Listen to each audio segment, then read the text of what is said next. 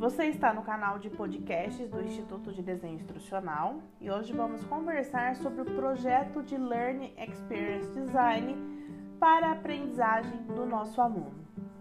Quando pensamos em uma abordagem de design de serviços, existem quatro princípios orientadores que nos ajudam a antecipar a necessidade dos nossos alunos e oferecer uma excelente experiência de aprendizagem.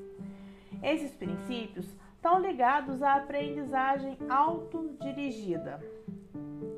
O primeiro princípio é indexar a aprendizagem do seu aluno.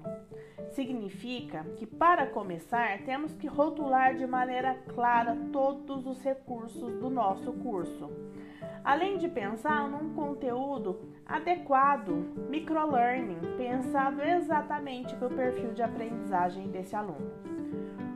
O segundo princípio é incorporar a escolha na experiência de aprendizagem, ou seja, os alunos escolhem recursos e modalidades que querem cursar e, assistir a esses recursos de aprendizagem.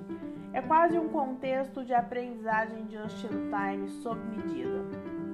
É importante que a gente facilite a aprendizagem visual então, escolha letras sem serifa, respeite os espaços em branco, organize todas as informações de maneira clara, padronizada, para facilitar o processo de acesso e aprendizagem do seu aluno. E por fim, ofereça um mapa visual da experiência de aprendizagem. É importante que o aluno saiba exatamente onde ele está e onde ele deve chegar.